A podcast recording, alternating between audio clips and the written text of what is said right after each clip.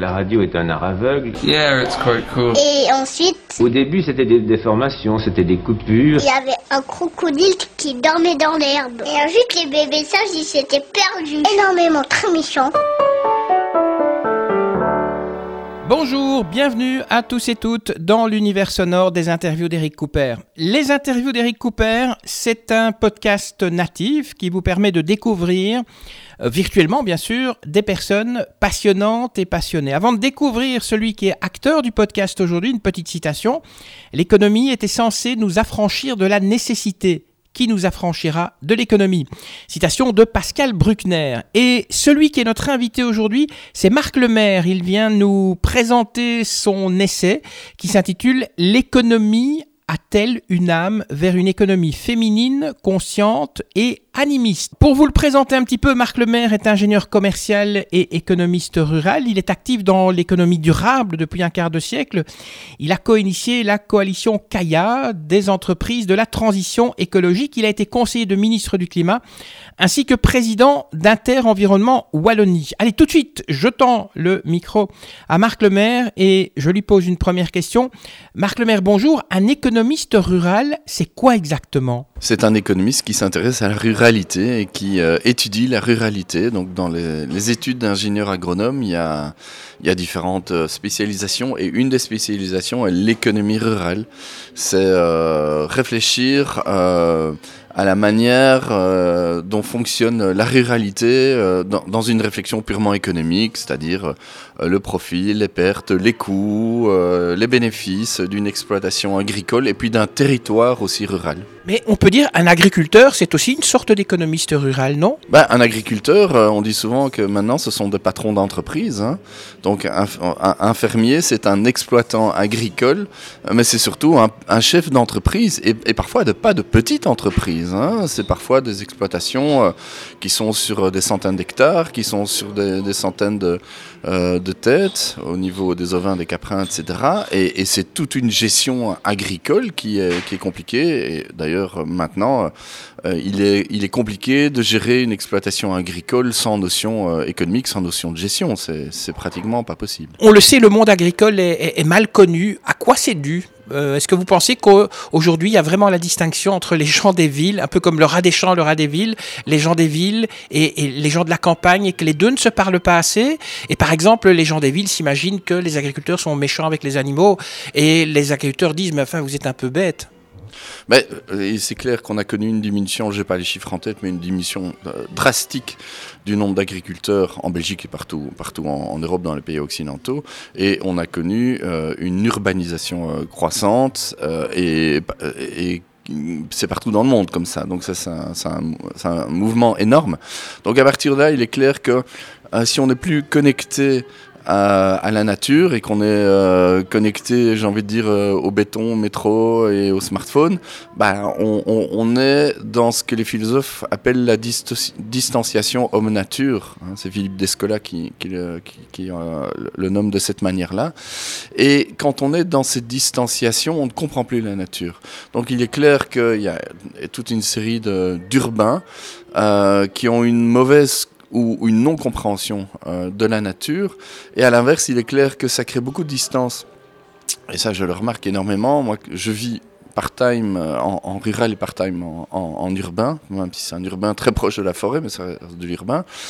Et euh, il y a une différence, j'ai envie de dire qu'il y a parfois plus de différence entre un urbain et un rural d'un même pays qu'un rural africain et un rural européen. Parce que ce sont, ça reste des ruraux, même s'ils sont sur des continents différents, ils ont une relation à la nature, une compréhension euh, de la nature qui est, qui est à, à peu près la même.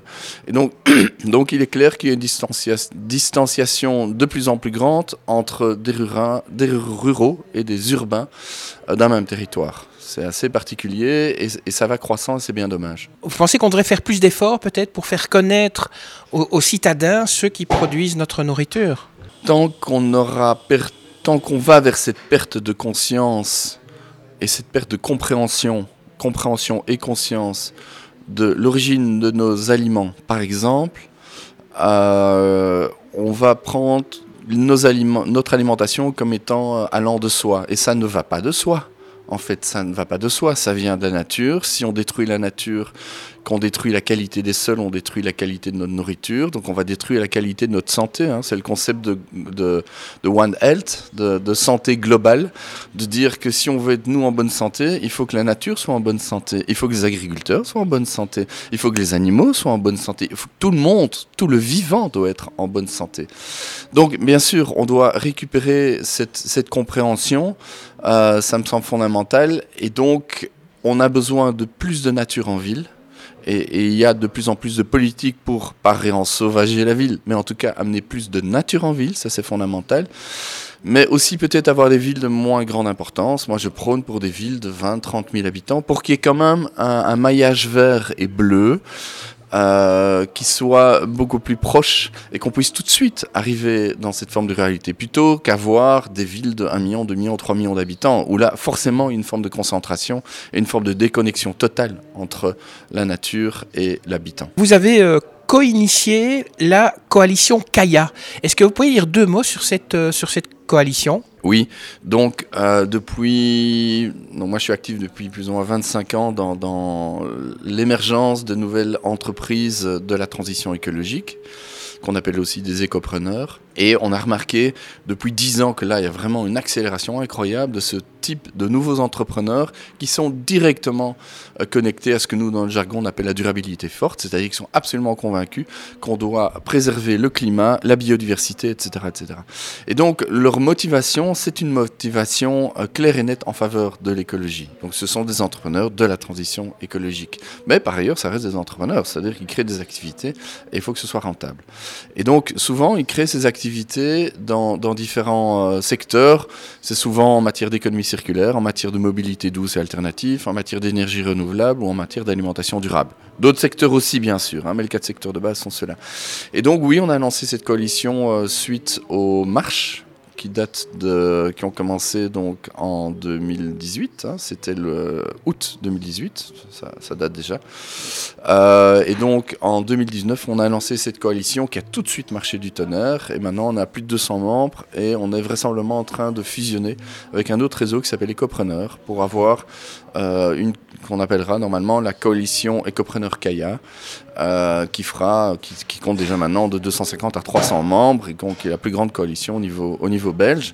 Et on fait du plaidoyer politique. Donc notre travail principal est d'aller voir les gouvernements et de leur dire écoutez, ça va pas. Il faut que vous transformiez les règles de l'économie pour que nos entreprises à transition écologique, qui sont tout à fait particulières et qui sont les entreprises, j'espère, de demain, en tout cas qui montrent le chemin de ce que doit être l'économie de demain, euh, soient favorisées pour qu'elles grandissent. Parce que le problème, c'est qu'aujourd'hui, toutes les règles économiques sont faites pour que les grandes entreprises polluantes euh, mettent sur le marché des, produits à bas prix. Et donc forcément, elles vont, elles vont inonder le marché. Et nous, nos entreprises, c'est plus qualitatif. Voilà, c'est comme ça, donc c'est un peu plus cher. Oui, peut-être, c'est vrai. Mais, mais euh, il y a un coût environnemental qui n'est jamais pris en compte dans le secteur économique traditionnel. Chez nous, c'est pris en compte. Et donc, l'État doit transformer les règles de l'économie pour favoriser ce type d'entreprise, la transition écologique, ces écopreneurs. Et donc, on fait du plaidoyer politique pour ça. Alors, il y a euh, plus de dix ans, vous avez entamé un parcours spirituel et animiste. Est-ce que vous pourriez un peu nous expliquer en quoi consiste ce parcours et, pourquoi vous l'avez démarré? Alors, j'ai démarré sans, sans, le vouloir. Euh, donc, un jour, j'ai connu Voilà, j'ai pété les plombs il y a 12 ans maintenant, 12-13 ans. Euh, j'allais vraiment pas bien. Je me sentais une... Extérieurement, j'avais plein de réussites, hein, puisque mes structure, mes boîtes marchaient très très bien. J'avais été demandé pour travailler dans les cabinets ministériels, les ministres me connaissaient, tout le monde me connaissait. Mais intérieurement, c'était un désastre. J'étais, j'étais moche, en fait. Je me trouvais moche. Euh, j'ai pété les plombs un jour. J'étais voir mon médecin qui m'a dit Vous ne devez pas changer de boulot, vous devez changer de vie. Et là, j'ai bien capté son message. Et j'avais un copain qui avait fait de l'humanitaire comme moi, euh, parce que je fais 7 ans d'humanitaire avant de créer mes structures, et qui avait soigné son stress post-traumatique euh, du Rwanda. Il avait connu le 94-95 du Rwanda. Euh, par du chamanisme. Et donc, il m'a dit, viens faire une cérémonie chamanique. Moi, je ne savais pas du tout de quoi il s'agissait, j'en avais absolument aucune idée. Je n'étais pas croyant, j'étais agnostique, je n'avais pas de vie spirituelle. Et puis, j'ai fait cette cérémonie, et le lendemain, j'étais devenu croyant. J'ai vraiment une révélation mystique Euh, et j'ai commencé à soigner toute une série de choses qui n'allaient pas en moi. Et depuis lors, donc depuis 12 ans, je pratique énormément. Alors le chamanisme et plein d'autres pratiques. Euh, j'ai lu énormément, évidemment. Je suis parti au Pérou pour, euh, pour aller encore plus loin. Donc je pratique énormément. Et, et, puis voilà, je suis sur un chemin spirituel euh, qui a changé ma vie. Quel changement justement a entraîné ce parcours? Ben, en fait, moi, j'étais quelqu'un à l'époque de très masculin, de très euh, mal, alpha, quoi, dominant, etc. Très hiérarchique. Euh, je parlais beaucoup de la nature, mais finalement, j'étais assez peu connecté ou pas assez suffisamment connecté à la nature. Pas du tout connecté à ma féminité. Alors là, pas du tout, ou très peu. Euh, et donc, à l'intérieur de moi, on, est tous avec un sac à dos. Un sac à dos de choses positives, choses négatives. L'ombre et la lumière, on va dire. Euh, de manière un peu ésotérique, même si je préfère ne pas employer ces mots-là, mais euh, on a tous un sac à dos. Et, la vie, c'est quoi? C'est qu'on enlève des choses du sac à dos, et puis on en rajoute d'autres. Mais le sac à dos, il est toujours là. Et moi, j'ai voulu traiter mon sac à dos. J'ai ouvert mon sac à dos, j'ai regardé ce qu'il y avait à l'intérieur, euh, et j'ai voulu enlever tout ce qui était ombre, tout ce qui n'allait pas en moi, et puis rajouter de la, de la lumière, c'est-à-dire de l'amour, de la compréhension, de l'ouverture, de l'accueil, euh, de la bienveillance, etc., etc. Et en fait, euh, finalement, euh, finalement, un parcours spirituel, bah, c'est ça, c'est se pacifier, c'est d'essayer de voir ce qui, ce qui ne va pas, essayer de comprendre qu'est-ce qui se joue derrière nos peurs, notre mauvais ego, etc. Et c'est là que vous découvrez des relations au niveau familial qui n'ont pas été bonnes, des choses lourdes dans votre sac à dos qui ne vous appartiennent pas, qui, qui appartiennent à, à, à, votre, à vos aïeuls, mais, mais que, dont vous héritez. Euh, des relations toxiques aussi avec des gens, etc., etc. Et donc une série de choses qui vont pas. Et vous traitez tout ça. Vous traitez tout ça par. Alors on peut aller chez un psychanalyste aussi. Hein, les méthodes traditionnelles, je veux dire classiques, fonctionnent aussi. Moi, j'ai fonctionné par les méthodes très alternatives. Euh, et ça a fonctionné, ça a bien fonctionné. Et je continue toujours, hein, parce que l'ombre n'est jamais loin, elle est tapis quelque part dans un coin, et mon côté négatif ainsi que le côté négatif de tout le monde. Hein, on a tout le monde à ça. Hein. Euh, il peut, il peut revenir, peut revenir en tant que, en temps de crise aussi. On sait très bien qu'on fonctionne bien. On est heureux quand tout va bien. Et puis quand il y a une crise, il arrive un truc dans la vie.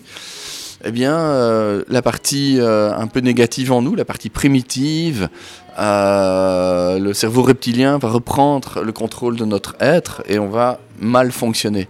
Voilà, donc faut pré prévenir tout ça, faut bien se connaître pour, pour être mieux dans la vie, en fait. Voilà, c'est tout ce parcours spirituel que moi j'ai fait, qui m'a transformé, je pense, qui doit être le moteur de tout entrepreneur de la transition écologique. Donc ça veut dire que c'est un parcours qui est accessible à tous, pas seulement que, que, à vous. Donc on peut adapter votre parcours à monsieur ou madame X ou Y. Alors ça c'est la grande chance, c'est que euh, on, on a tous en nous cette capacité et on peut tous le réactiver.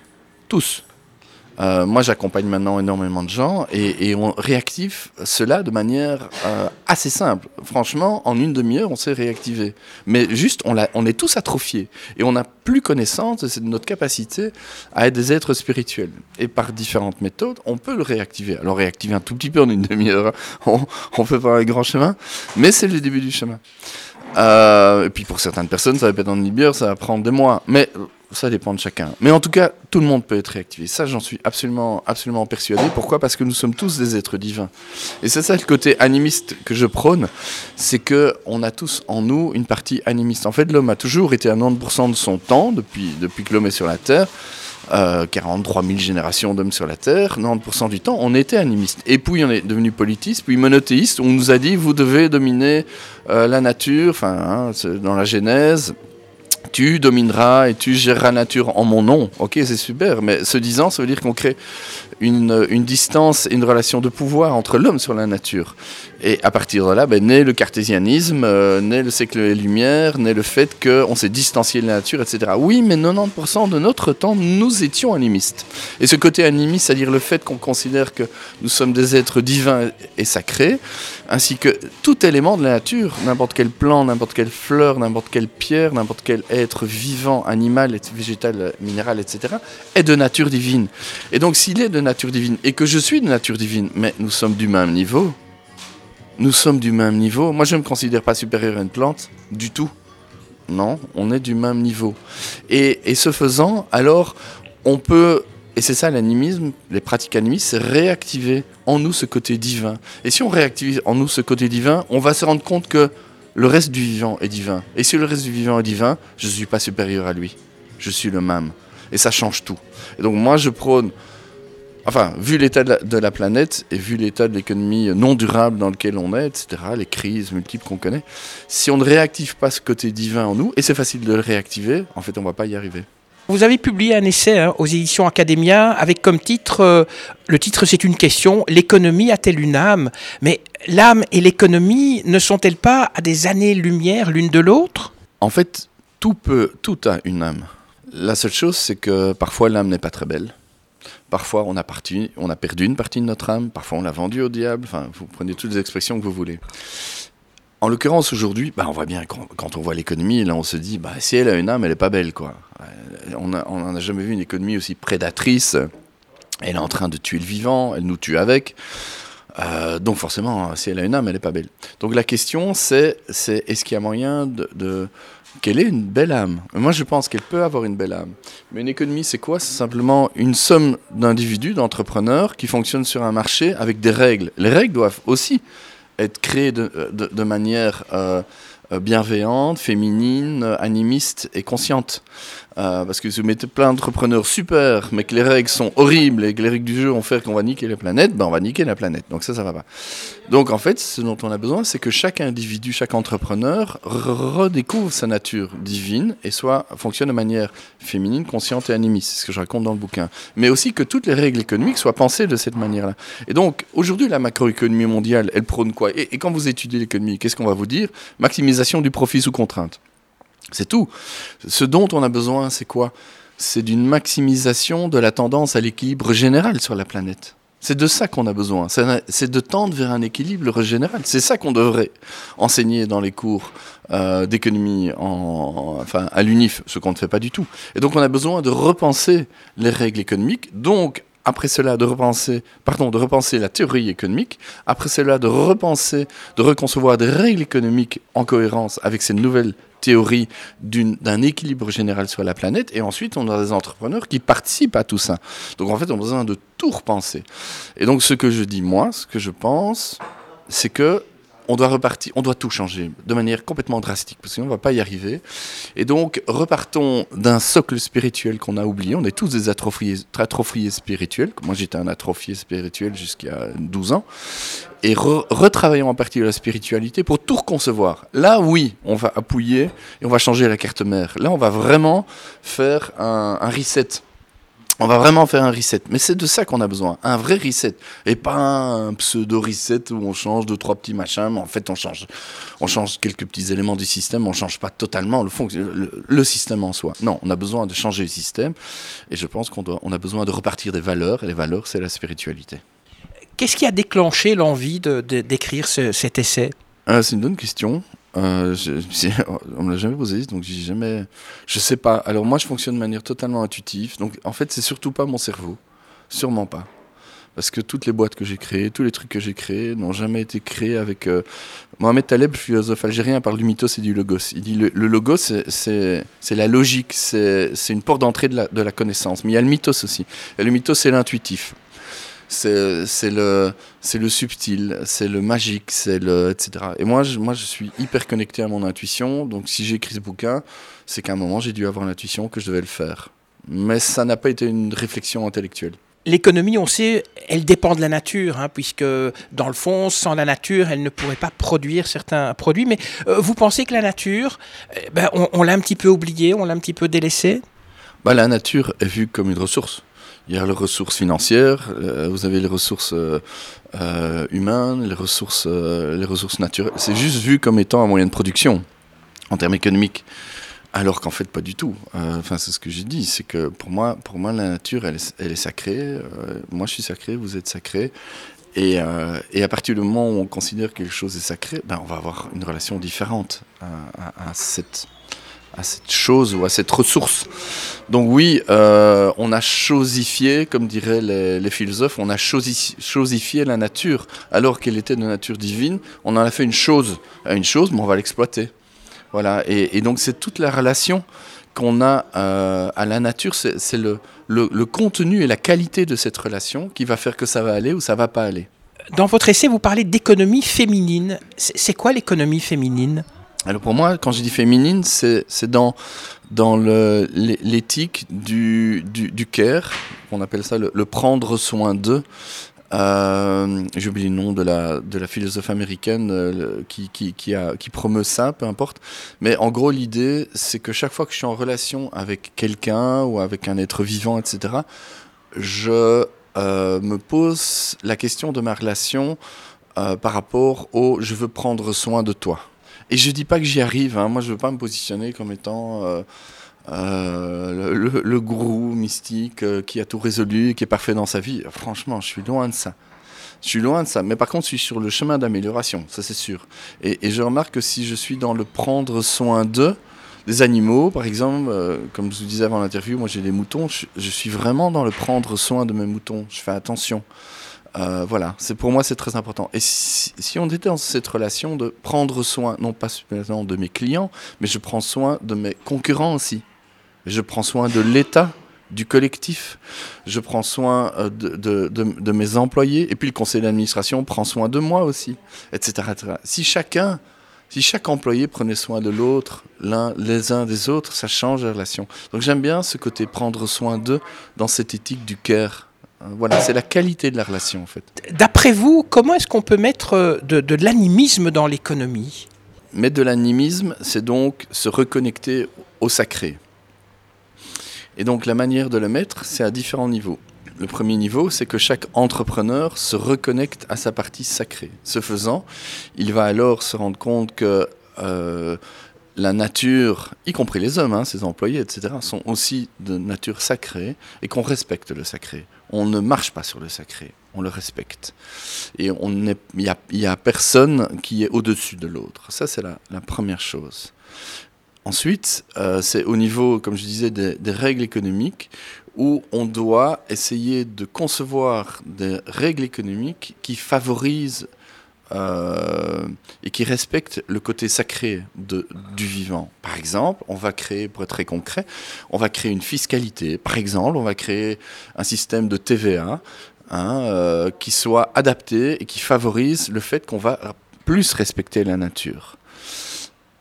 Mais la base, les principes intangibles qui vont définir la manière dont, par exemple, des députés, parce que pour moi, tout ce dont je parle doit aussi percoler dans le champ politique, dont des députés doivent reconcevoir, par exemple, une fiscalité verte, puisque le gouvernement fédéral est en train d'y travailler là maintenant en Belgique pour la prochaine législature, eh bien repartons d'un socle spirituel. Je n'ai pas dit religieux.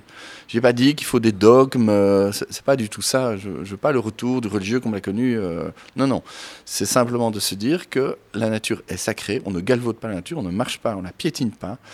Euh, et ça, c'est un socle intangible, absolument intangible, qui devrait d'ailleurs, pour moi, être écrit dans une nouvelle constitution belge, puisqu'on est en Belgique, une nouvelle constitution euh, un, peu comme voilà une nouvelle constitution qui, qui euh, mettrait ça comme premier élément de dire la nature elle est sacrée. Et si on ne considère pas qu'elle est sacrée un moment ou un autre on va tout détruire. Donc on le met dans une constitution. C'est un socle de base. À partir de là on peut tout revoir. Toutes les règles euh, incitatifs, toutes les mesures contraignantes, tout ce qui est fait au niveau des gouvernements et tout ce qui est fait au niveau des parlements.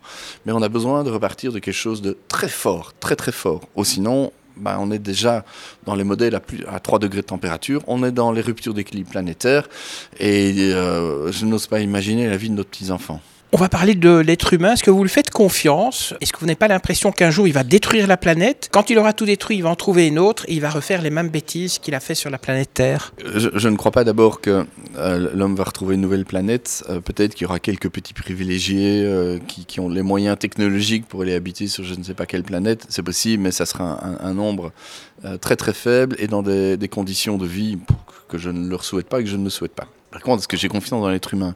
Je pense que l'être humain, euh, en tout cas dans nos milieux occidentaux, a euh, fort fonctionné par, euh, par la peur que la religion nous mettait. Attention, si tu ne fais pas ceci, tu vas aller en enfer, etc. etc. Et donc, on a fort fonctionné par une forme de contrôle historiquement, j'entends pas ces dernières décennies, hein, mais historiquement, la religion catholique avait, beaucoup, de, beaucoup de place dans, nos sociétés ces derniers siècles. Donc on a beaucoup fonctionné par euh, ne sois pas gourmand, euh, ne, ne fais pas du mal à, ton voisin, euh, etc., etc. Par une série d'interdits qu'on nous a mis. Et, qui était une forme de contrôle de la religion par rapport à nos vies de tous les jours ça a fonctionné, mais ça ne nous a pas autonomisés. Ce qui est intéressant, en tout cas dans mes pratiques spirituelles plus du type animiste, c'est qu'en fait, je me suis construit un bagage que moi-même je gère. J'ai pas besoin que quelqu'un me dise, un curé me dise, attention, là tu vas faire mal et tu vas aller en enfer et viens, viens à la messe et viens au confessionnal. J'ai pas besoin de ça. Moi, j'ai un bagage, j'ai ma, boîte à outils et je sais fonctionner pour m'auto-contrôler.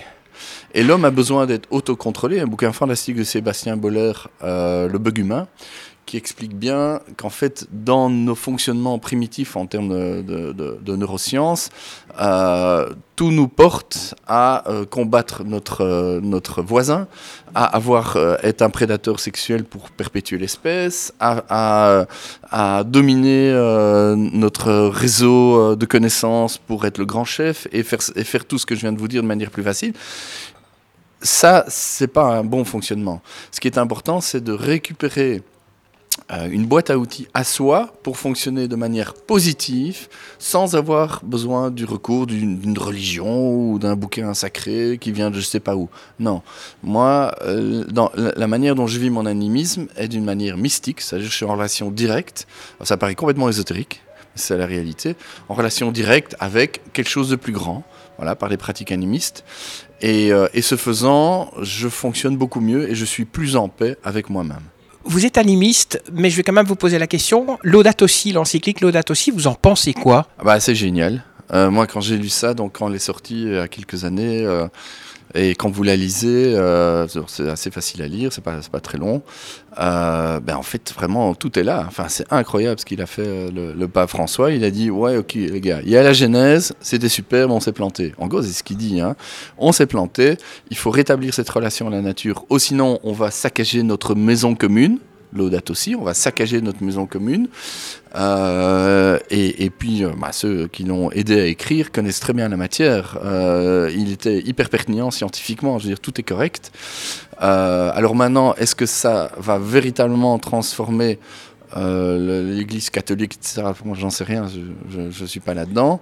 Euh, et de toute façon, l'Église catholique a, beaucoup moins d'influence qu'elle ne l'a eu euh, ces siècles passés. Voilà, on n'est plus du tout dans, ce monde-là. Mais par contre, c'est fantastique, c'est fantastique que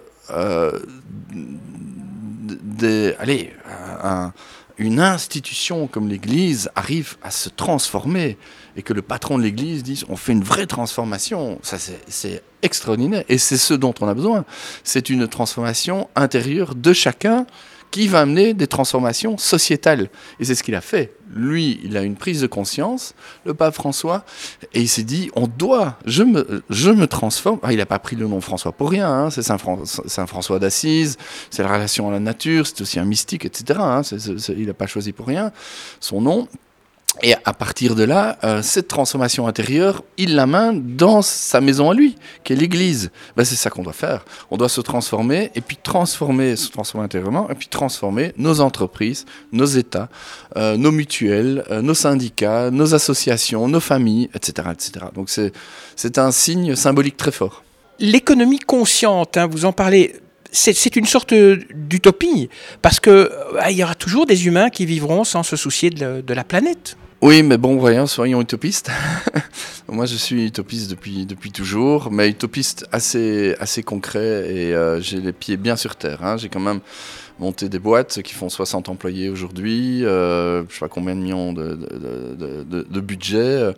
Euh, voilà, je suis un entrepreneur, euh, je, suis un gars quand même très concret euh, qui, entre guillemets, dans le monde réel a fait ses preuves. Mais l'économie consciente, c'est quoi pour moi? C'est le fait qu'on a tendance, nous, les humains occidentaux, j'ai envie de dire, à, euh, à, reporter les problèmes à plus tard ou plus loin. Alors plus tard, c'est par exemple typiquement le nucléaire. On se dit, on va enfouir les déchets nucléaires et puis bon, bah, on verra euh, dans X centaines de générations. Allez, on verra, c'est pour plus tard. Et puis plus loin, bah, je sais pas, voilà, par exemple, il y a un micro qui est ici avec un petit objet électronique que, vous avez dans, votre main.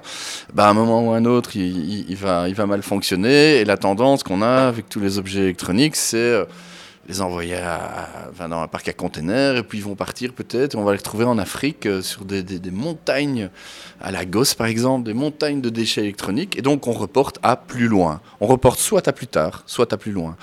Si on est dans la conscience de l'ici et maintenant et que à chaque moment de sa vie on se dit non, ce que je vais faire doit être cohérent avec avec mes valeurs. Et donc, je vais essayer de produire le moins de déchets possible, d'être le, plus, euh, le plus respectueux de ce grand équilibre euh, cosmique euh, et planétaire. Et eh ben, ça change tout. Je vais par exemple me demander, là je viens de boire du thé, je vais me demander, tiens, mais est-ce que le sachet de thé, comment il va être Comment il va être traité ici par le, par le, cafetier? Bien, mal, je n'en sais rien. Mais moi, je vais me posais la question. Euh, et, moi, j'ai cette tendance-là de chaque fois me dire alors, c'est compliqué, hein, je ne dis pas que c'est simple. Hein, de nouveau, je ne veux pas du tout me, positionner comme étant un grand gourou qui a tout, tout compris et, qui a une vie euh, hyper, euh, durable à 100%. Non, pas du tout. Mais par contre, ma grande tendance, c'est de me dire est-ce que à chaque moment je suis cohérent? Voilà, je le fais tout le temps. Là, je sais que je suis incohérent parce que je vis dans le rural en partie et sans voiture, c'est pas possible. Mais chaque fois, j'essaie de me demander qu'est-ce que je peux faire de mieux? Pas reporter à plus tard, pas reporter à plus loin. Déjà, si on a ce socle de pensée là, ça change beaucoup de choses. Mais de nouveau, ce socle vient d'une réflexion spirituelle. Il y a quelque chose en lisant votre essai qui m'a étonné. Vous parlez en bien du néolibéralisme.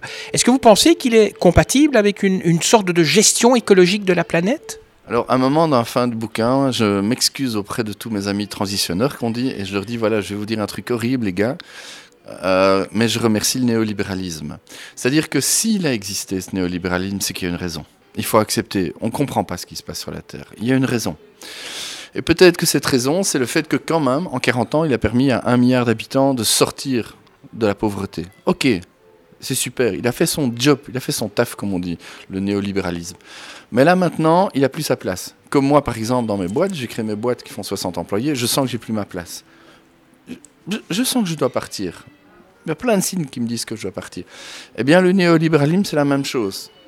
Toute la planète dit au néolibéralisme, il faut que tu partes maintenant. Tu as fait ton boulot pour les 1 milliard d'habitants. C'est super. Mais maintenant, tu dois partir parce que tu fais plus de dégâts que de positifs. Et à un moment, il faut entendre ces messages. Alors moi, je le vis pour moi, par exemple, dans mes boîtes où je sens bien que je dois partir, mais le néolibéralisme doit, l'entendre aussi. Il doit partir. Et donc, moi, je l'ai remercié dans mon bouquin. Je dis, écoute, je te remercie pour tout ce que tu as fait, mais maintenant, il faut que tu partes. parce, que, parce que là, tu es en train de faire beaucoup de dégâts. Donc, je te remercie, mais s'il te plaît, va-t'en. Quand on a lu votre essai, euh, comment le mettre en pratique aussi, parce que lire votre essai, c'est très bien. Euh, quels sont les pas que vont faire les, personnes qui l'ont lu euh, pour mettre en pratique tout ce que vous venez de dire ben, Je pense que la première chose, c'est arrêter de trop penser. Parce qu'on pense trop, on est trop, trop dans... Notre cerveau, euh, c'est un espèce de, de, muscle hyper sollicité tout le temps. Et il faut mettre un peu de vide. Moi, ce que je fais beaucoup pour l'instant, je mets du vide, beaucoup de vide. Euh, parce que euh, dans le vide, vous laissez la possibilité au mythos, c'est-à-dire à, l'intangible, au mystérieux, à l'intuition, euh, au feeling d'émerger. Et ce faisant, alors peut-être que vous allez vous dire, tiens, c'est vrai, je devrais peut-être travailler sur tel ou tel sujet dans ma vie qui va pas. Et alors là, peut-être aller voir, oui, un psychologue, un psychanalyste, ou, partir dans des, thérapies alternatives comme moi, et petit à petit rentrer à l'intérieur de vous, faire un voyage intérieur, aller à la rencontre de soi, comme on dit. Et, euh, une fois qu'on part à la rencontre de soi, ben, en fait, on commence un chemin spirituel. Et à partir de là, petit à petit, on va de nouveau repartir dans le sac à dos qu'on a et se dire qu'est-ce qui, qui va bien, qu'est-ce qui va pas bien, qu'est-ce que je dois enlever, Qu'est-ce que je dois rajouter aussi parfois? Parfois on rajoute des choses. Souvent on dit qu'on peut pas enlever grand-chose, mais qu'on peut rajouter des choses dans le sac à dos. Voilà, ça se discute. Mais en tout cas, petit à petit, on va aller dans ce travail intérieur et on va s'apaiser. Et en s'apaisant, ça je suis sûr, un peu comme la phrase tous les chemins mènent à Rome, moi je dirais que tous les chemins nous ramènent à la nature. Ce faisant, on va se ramener à notre être spirituel. Et notre être spirituel, il va aller vers la nature. Ça, c'est sûr. Ça, j'en suis sûr. Et peu importe le chemin, hein, qu'on aille, qu'on démarre euh, avec un, psy classique, qu'on aille prendre un tambour, faire des cérémonies chamaniques, ou qu'on aille faire euh, euh, du tantra, ou des constellations systémiques. Peu importe, whatever. Mais ça, je sais que petit à petit, on va se reconnecter au sacré. Et le sacré, c'est la nature. Et donc, j'ai confiance dans ce chemin, il n'y a pas de difficulté. Donc, moi, je crois que, bien sûr, ça peut paraître très méta et très abstrait ce que je dis, mais en fait, c'est hyper concret. C'est super concret et ça peut commencer maintenant. Les gens qui m'écoutent, ils peuvent très bien se dire je commence tout de suite. Il suffit de faire une chose, hein. c'est hyper simple, c'est ralentir. Moi, j'ai passé beaucoup de mon temps ces dernières années à juste ralentir. Quand je marche, j'essaie de marcher moins vite. Quand je parle, j'essaie de parler moins vite. Quand je mange, j'essaie de manger moins vite. Je fais tout moins vite. Et quand vous faites tout moins vite, petit à petit, vous ralentissez. Et quand vous ralentissez, vous vous ouvrez. Vous faites le vide, en fait, vous ouvrez au vide. Et donc, l'intuitif revient. Et donc, on se remet dans son sac à dos et on démarre une pratique spirituelle. Alors, vous parlez de moins vite, mais est-ce que ce n'est pas plus facile pour quelqu'un qui habite une petite ville, un petit village, que par exemple pour un Bruxellois ou un Parisien? Je, oui, non, je, je sais pas. Oui, il y a une forme de frénésie, c'est vrai. Euh, non, vous avez raison, il y a une forme de frénésie dans, dans les villes. On est hyper sollicité. Euh, c'est vrai. Peut-être que peut-être qu'il y a un peu de ça. Euh, en même temps, y a, on aura toujours la possibilité de s'isoler.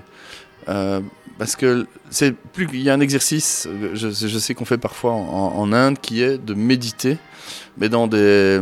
Allez, en Inde, on dit pas ça, mais dans des bazars, dans des souks, etc. Enfin, un endroit où il y a plein de monde. On est marché, quoi.